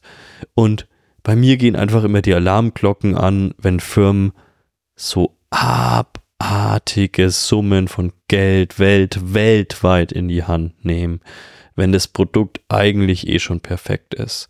Ich sage nicht, dass man keine Werbung machen muss. Ich sage nur, die Frage ist, wie man Werbung macht, in welcher Frequenz man Werbung macht. Ähm, irgendwann gehen bei mir mal die Alarmglocken an, die Bullshit-Alarmglocken. Ähm, ich bin wissenstechnisch nicht in der Lage, das zu bewerten. Und wie gesagt, das Problem ist, dass ganz viele andere das eben auch nicht sind. Und wer daran glaubt, und wer daran glaubt, dass es für ihn hilfreich ist, das zu nehmen, der soll das machen. Das meine ich wirklich so neutral, wie ich es nur denke. Ich nehme auch Sachen, auch da gibt es wahrscheinlich, keine Ahnung, wenn ich irgendwelche Kollagene oder so nachdenke, auch da wirst du immer Leute finden, die sagen, Nö, bringt dir gar nichts. Ja, das ist eine individuelle Entscheidung. Mir geht es immer daraus, wie man die Sachen reinschreit in den Markt und nicht, ob Leute das annehmen. Das ist für mich völlig legitim.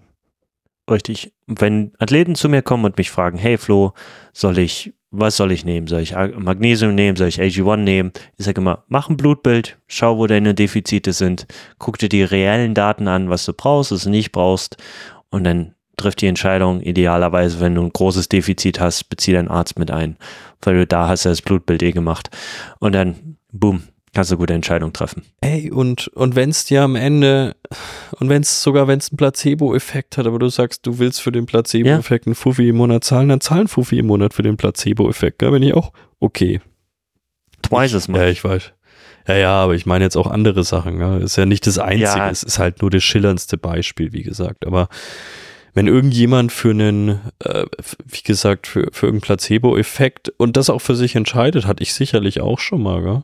Ich habe auch schon Sachen, da war ich mir jetzt auch nicht so 100% sicher, ob es mir jetzt irgendwas bringt. Aber ich habe gesagt, ich fühle mich gut dabei, wenn ich es nehme, ich kann es bezahlen, why not? Es schadet mir wahrscheinlich ja. nicht. Ja, das muss man ja auch bei den Sachen sagen. Die Chance, dass es einem wirklich schadet, ist jetzt erstmal gering. Ähm, die Frage ist immer beim anderen Spektrum, ob es auch hilft. Aber da habe ich gemerkt, diese, die, diese Werbung wirklich in Podcasts, in und gar nicht mal so, wenn man richtig sagt Werbung, dann kann ich das irgendwie immer noch äh, akzeptieren, weil ich sage, naja, ich meine, irgendwie müssen die Leute auch Kohle dafür bekommen, besonders wenn sie es halt irgendwie hauptberuflich machen. Völlig, völlig legitim.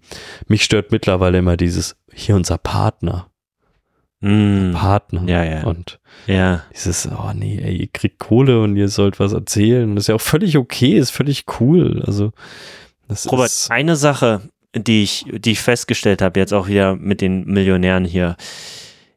Wenn du ich, also zumindest ist meine persönliche Zielstellung und, und, und das ist das, wofür ich arbeite. Also, ähm, ich glaube, wenn du Geld hast und zu, zumindest für mich sollte oder ist die Zielstellung, nicht abhängig zu sein von jemand anders und dann nach jemand anderer. Also ich, mein, meine Zielstellung ist unabhängig zu sein. Da, da, das ist meine große Optimierung. Ähm, und das zu sagen, was ich denke und nicht ähm, mich zu verbiegen und nur, weil jemand anders mich dafür bezahlt, das zu sagen, obwohl ich komplett nicht davon überzeugt bin, das zu machen. Also davon, das ist mir wichtig, ja, meine Freiheit zu haben, das zu sagen, was ich denke. Wahrscheinlich ähm, zu amerikanisiert worden. Und da gibt es auch den Unterschied bei einigen von denen, das merkt man, die sind wirklich frei, die haben FU-Money, was schön mhm. ist, das ist richtig entspannt zu sehen. Und dann gibt es aber trotzdem jemanden, ja, der da mit 100 Millionen sitzt und trotzdem einen großen Filter über den Mund hat. Da sag ich mal, was bringt die ganze Kohle, wenn du nicht das sagen kannst, was du denkst. Ja, ja gut, das ist dann natürlich auch mal was Persönliches. Ähm, ich meine, ich ja, habe auch über die letzten Jahre dann realisiert, mit ist ja auch okay, dass du nie ganz frei bist, dass du dich irgendwo in einem Rahmen bewegst und dass du vielleicht irgendwo äh, regulierende Faktoren in deinem Leben hast, dass du vielleicht hier und da dir auch wirklich mal überlegst, ey, sollte ich das vielleicht sagen? Es ist ja nicht immer nur schlecht. Also ich bin auch jemand, der sehr freiheitsliebend ist, aber manchmal ist es auch gut, wenn man so einen gewissen Filter manchmal noch da hat. Message ähm, received. Nein.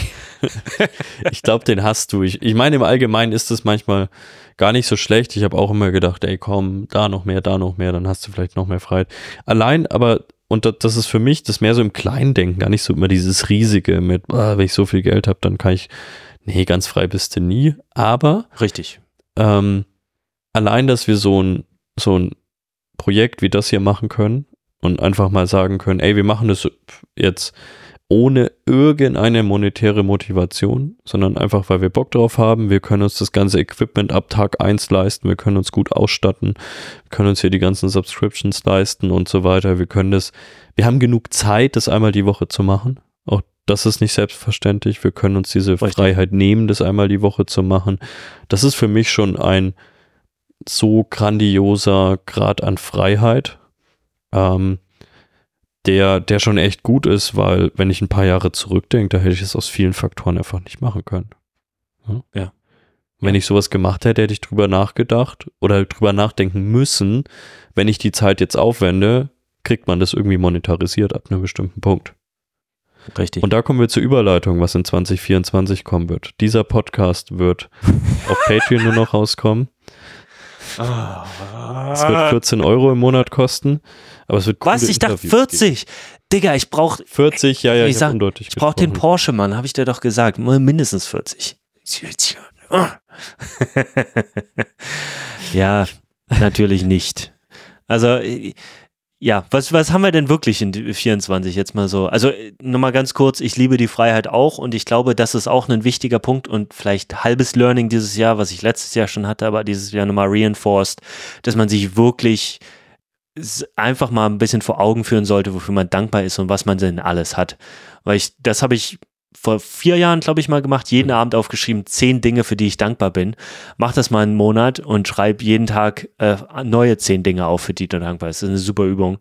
Ähm, und diese Dankbarkeit auch mal ein bisschen mehr zu zelebrieren, das stimmt, da, da, das vergisst man oft. Ähm, ist wichtig. Aber Übergang zum nächsten Jahr. Ähm, worauf Lass freust du dich am meisten? Ich, ich würde fast vorschlagen, dass wir den Jahresausblick nächste Ja. Folge machen. Ja, stimmt schon. Jetzt sind wir so und so weit reingerissen und hier über Lektionen und sonst was geredet. Bin ich eigentlich, stimmt schon. Ja, Deal, Deal, Deal. Ich glaube, das, das hat genug, äh, das hat genug Inhalt, um da wirklich länger drüber zu reden. Ich werde nämlich wahrscheinlich dich im Februar anrufen und sagen, hast mit Ultras klappt nicht, ich mach rot. Ähm, genau, als ob. Als ob. Nee, ich glaube, du wirst mich anrufen und sagen, Flo, Schwimmen macht so viel Spaß jetzt. Lass mal einen Channel Ja. zusammen schwimmen. Ja. 10 Kilometer, 16 Kilometer, 26 Meilen, irgendwas in die Richtung. Habe ich richtig Lust? Ich Ähm, wirklich kann ich jetzt drauf. schon. Ja? also ich habe ich hab ähm, eine ich hab ja? ne perverse Angst vor den Haien und das wirst du.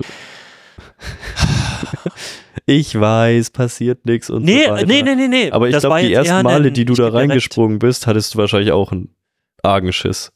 Dude, ich habe gerade so geatmet, nicht weil ich sage, äh, ist nicht, sondern weil ich hatte Hm. eine Schwimmlektion mit einem Athleten hier vor drei, vier Tagen.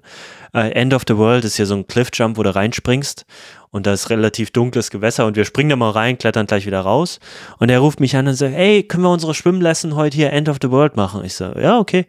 Spr ich nehme sein Zeug, weißt du, und gehe ans andere Ende von Bay, dass, dass er dann darüber schwimmt und ich mir das angucken kann. Und dann bin ich mit reingesprungen und dann Wasser, Alter.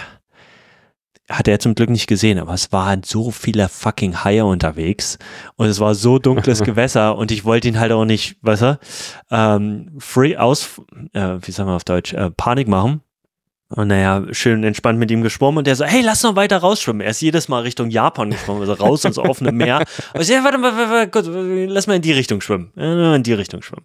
Und Oh jetzt wahrscheinlich. Also- auch keine Mini-Riffhaie oder so, sondern wahrscheinlich äh, Tiger so- Sharks, ja. ja, ja, So die auch mal gerne einen schlechten Meter. Tag haben oder so. Ne, Das Problem ist, die Tiger Sharks, die sehen nicht so gut ähm, und es war relativ dunkel und murky und es ist eher so, dass die dann so neugierig sind und dann so blind sind. Also, Mhm. ähm, aber er ist so, so ein halber Bodybuilder, also die hätten ihn genommen, dementsprechend war ich ein kleines bisschen entspannter. aber wenn du so ein Channel Swim machst, dann ist ein Boot neben dir her, neben dir her und du, dann ist wenn die da reingebissen haben, dann können sie mein Bein noch reinziehen, das ist gut. Ähm, Ja. Ja, also nein, aber das, das mit dem Boot ist natürlich tatsächlich gut, weil ähm, ja, klar brauchst du eh, aber ähm, ich glaube, das gibt einem dann auch nochmal so dieses nötige Selbstbewusstsein, wenn du einfach merkst, da ist eine Crew neben dir, wo du dann einfach jederzeit sagen kannst, ey, nee, ist ne heute nicht gell? Ey, und nicht in wirf Panik mir mal eine gerätst. Flasche AG1 rein. Ich brauche Genau, wirf mir jetzt AG1 rein. Ich, ich werde gerade krank. Ähm, das schaffe ich nicht mehr. Nein, aber ich, ich glaube wirklich dieses, ähm, weil ich, ich glaube, wenn du einfach nicht der perfekte Schwimmer bist, dann beim Schwimmen habe ich am schnellsten einfach mal Panik, auch wenn ich da jetzt nicht so der Typ sonst für bin, aber einfach gut, wenn du weißt, ey, Arm hoch und dann rein.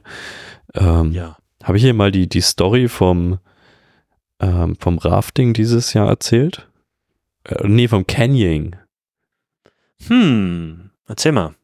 Ich weiß gerade gar nicht. Ich, ich kann mich an irgendeine Story erinnern. Ich weiß nicht, ob du mir was erzählt hattest oder mein Nachbar ja. aber auch raften. Ich weiß gar nicht, hatten wir, hatten wir einen Podcast schon? Ich müsste nachschauen. Aber gut, wenn nicht, hört das halt zweimal, doppelt so gut. Und könnt aufdecken, wo ich gelogen habe und übertrieben habe. Ähm, ich, ich war mit meinem Team hier so als, als Team-Event, war ich Canyoning ähm, unten in den Alpen. Also so. Red doch mal Deutsch, Deutsch ich weiß gar nicht, was du meinst. Immer diese englischen Begriffe. Das, ich verstehe gar nichts mehr. Ich korrigiere dich und dann, nicht. Und dann wurden wir in so einer Schlucht äh, mit so einem Ösi ausgesetzt und äh, dann hat er gesagt, ja, da springen wir jetzt nahe und dann geht man halt so ein Flussbett im Grunde genommen runter und dann springt man immer wieder hier mal von irgendwas und da rutscht man mal irgendwo runter oh, und okay. In so einem schönen kalten Gewässer, man hat äh, Wetsuits an, das heißt einmal schön rein, dann wird es kurz kalt und dann pinkelst du rein und dann wird es warm und war total, war total lustig und unser Team, ich würde mal sagen, relativ divers, was so Sport angeht. Ähm, ein Kollege und ich, wir durften alles machen. Bei den anderen Sachen, ähm, es gab so ein paar Sachen, da hat dann der Guide auch gesagt, nee, komm, du vielleicht hier nicht springen, weil du musst halt fähig sein, aus dem Stand anderthalb, zwei Meter nach vorne zu springen und so. Und wir mm, durften, wie gesagt, gotcha. alles machen. Und hatte ich noch, noch nicht noch zu dir gesagt, ich mache locker, weil irgendwas ja, ja, ist, ja, dann war nicht sogar das Rennen. Und dann habe ich dir abends so ein Bild geschickt, wie ich so eine Klippe runterspringe. Ja, ich ja, bin auch richtig ja. mies umgeknickt einmal. Und ah. zumindest gegen Ende hat dann der Guide gesagt, äh, zu dem Kollegen und mir, die halt alles machen durften, hat er gesagt, habt ihr Bock auf ein geiles Naturerlebnis? Habe ich gesagt, geiles Naturerlebnis, ja. Ich bin da voll der Typ für. Naturerlebnis ist meine Sache. Da, da lebt mein Insta von. Und ja, ja, jetzt kann ich ja geben. Und dann, und dann war da so ein Wasserfall, so ein kleiner. Also es ist total unscheinbar. Wirklich 1,50 Meter vielleicht kommt da Wasser runter. Und es war jetzt auch nicht reißend oder so. Und dann hat er gesagt, ist total geil. Ihr schwimmt dann hinter, hinter den kleinen Wasserfall. Da ist ja so eine kleine Höhle, das ist eh schon mal geil. Und dann taucht sie ab und dann stößt sie euch so richtig ab und dann werdet ihr einmal so richtig schön runtergespült und dann kommt er wieder hinaus. Das ist genau mein Ding. Das ist genau mein Ding. Naturerlebnis, ich komm. Schwimm dahinter, alles gechillt. Tauch runter. Ja, und vergesse meine Euphorie, mich abzustoßen. Und was für eine Gewalt so ein bisschen Wasser über dir haben kann, ist so übel. Ich wurde unters Wasser gedrückt.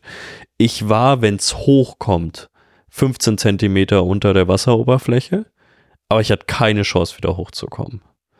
Und wäre halt nicht der Guide zwei Meter neben mir gestanden und ich hätte den hier gemacht, Arm hoch und gewedelt und der hat, also es war total locker für ihn, er hat mir einfach nur die Hand gegeben und mich rausgezogen. Also für mich war das viel panischer als für alle anderen. Und ich ja. war da, glaube ich, auch gar nicht lang unten. Ne? Es kam mir halt ewig vor. Ähm, aber schön Wasser gestuckt und dann hoch und und halt mit der Pumpe, die dann auch halt richtig hoch ging. Also ich glaube, das war auf alle Fälle mein Maxpuls dieses Jahr. Diese Situation und nicht irgendein Tempointervalllauf. Ähm, und das war echt ein, weil ich wusste, und da wurde mir mal so klar, ey, wenn der nicht, wenn der Typ nicht da gewesen wäre, Du wärst 15 Zentimeter wahrscheinlich unter der Wasseroberfläche, wärst wahrscheinlich ertrunken.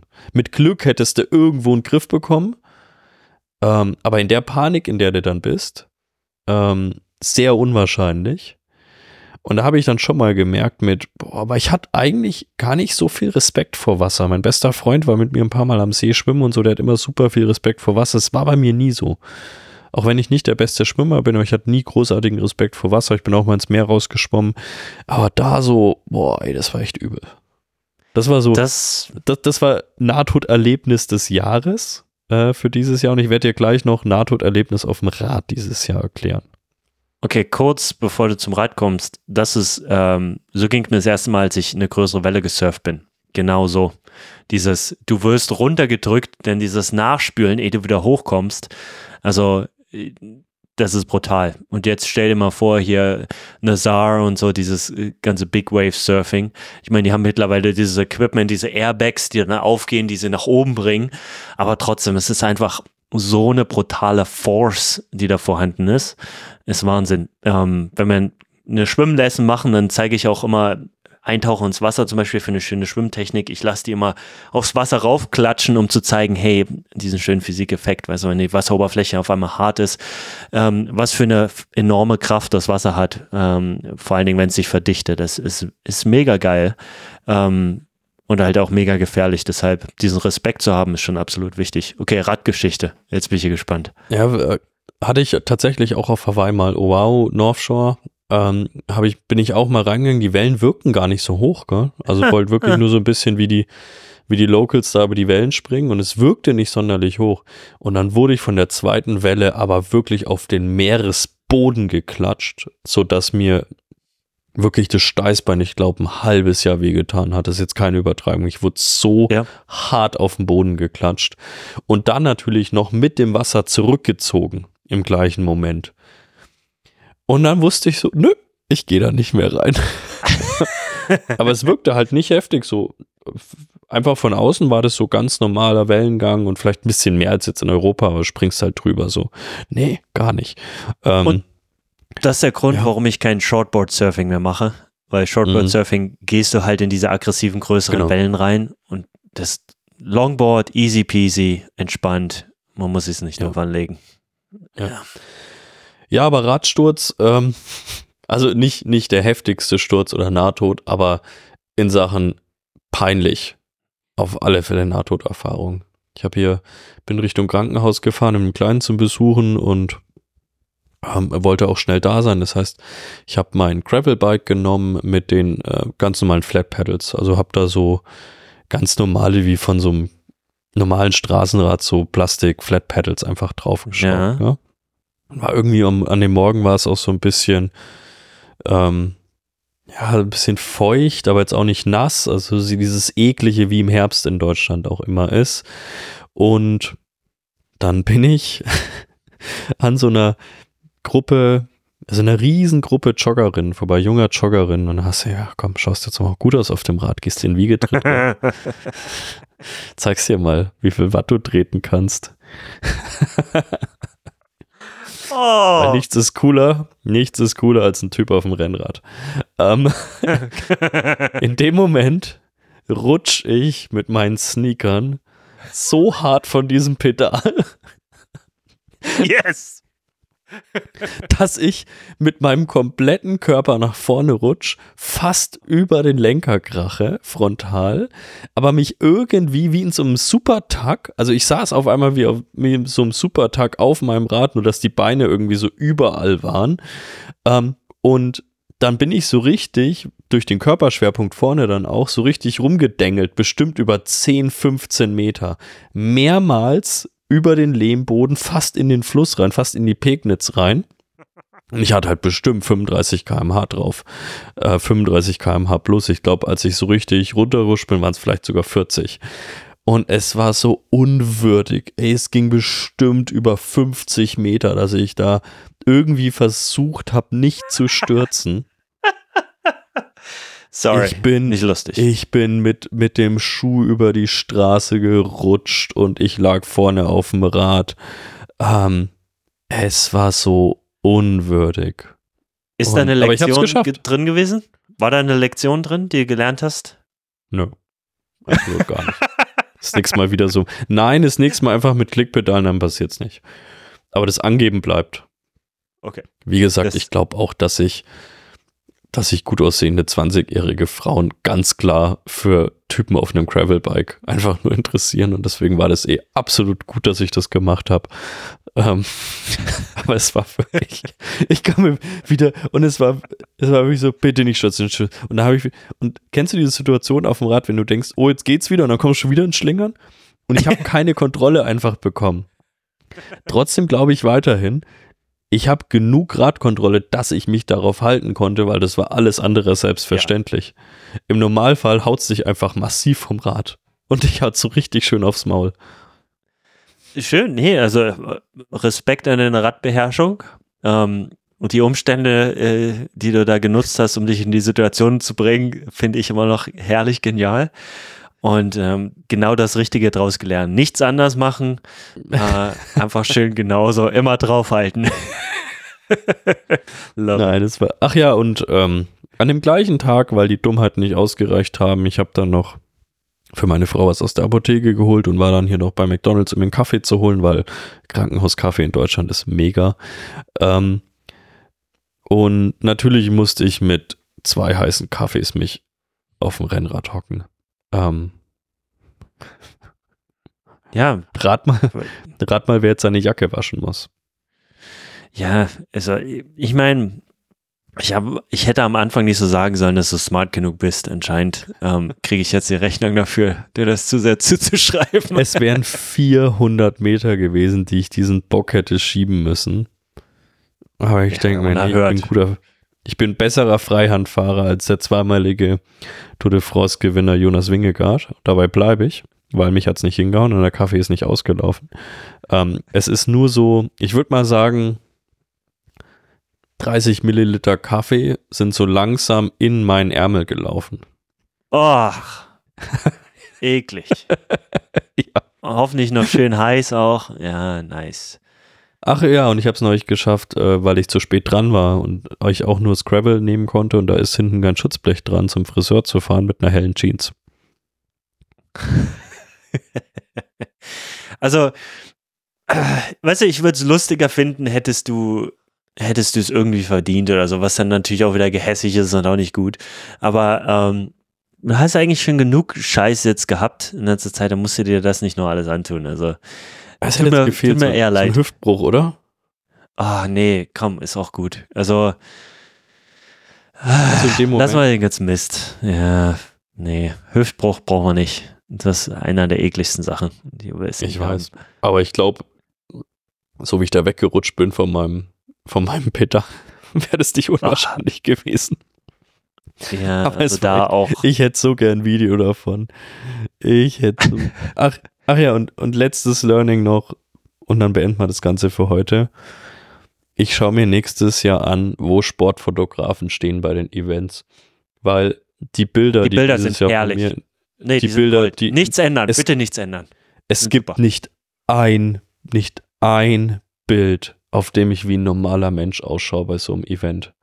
Meme-Potenzial ohne Ende, die Bilder von dir. Mega gut. Du siehst, du siehst, ich habe noch nie jemanden so leiden herrlich sehen. leiden sehen wie dich auf Sportbildern. Einfach total aus dem Leben geschossen. Als, als wärst du durch die Hölle und zurückgegangen. Ich liebe die Bilder, die sind super gut. So, so richtig schön unfotografisch sehen die aus. Also es ist so, ich kann das gar nicht beschreiben. So abartig, dass es schon wieder gut ist. Also ja, also ich glaube, die, die Bilder beweisen auch mir selbst einmal mehr, dass ich mich auf den letzten Metern immer gut verausgaben kann. auf ähm, jeden Fall. Auf jeden Fall. Der Schwarz auf Weiß Bestätigung. Leistungsnachweis vorhanden. Ja. ja, also das nehme ich mir noch als Learning mit nächstes Jahr. Ich schaue mir an, wo die Fotografen sind und dann mache ich mir davor noch Nee, nee, nee, nee, nee. Schön authentisch bleiben. Schön authentisch bleiben, mein Guter. Bloß nicht an du gottlose lassen. Fotos, das ist echt unglaublich. Und ich schaue diese, ich schaue diese Galerien durch mit diesen Leuten, die so lächelnd mit zwei Fingern und hier so pistolenmäßig und ich schaue einfach nur aus, als würde ich gerade aus Ö. Ey, ist es echt. Oh Gott. Naja. Nee, ich großer Fan, großer Fan und äh, bleib dir treu. ja, das Mach ist, ich. Das Das mache ich. Äh, so. Cool. Ich gehe arbeiten. Alles klar, hast du dir verdient. Schön noch ein oh, Arbeitsblock hier. Ja, das ist auch mal nach dem ganzen Gequatsch hier mal was passiert. Du ja. bist ja nur am Trainieren oder, oder hier rumpodcasten, ja, dass sie dann dich noch nicht gefeuert haben, erstaunt mich eigentlich. Aber nee, naja. Immer noch nicht. Irgendwann. Also dann. Mhm.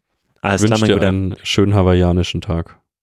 Danke dir, einen schönen Abend. Ich hoffe, es ist nicht zu lang. Ich hoffe, du kannst danach gut schlafen. Und ich wünsche dir schon mal einen guten Rutsch, auch wenn die Folge rauskommt, der Rutsch ist schon passiert. Ähm, genau. genau. Alles klar. Cool, freue mich auf den Jahresausblick 24 in der nächsten Folge. Den machen wir. Bis dann. Cool. Ciao. Ciao.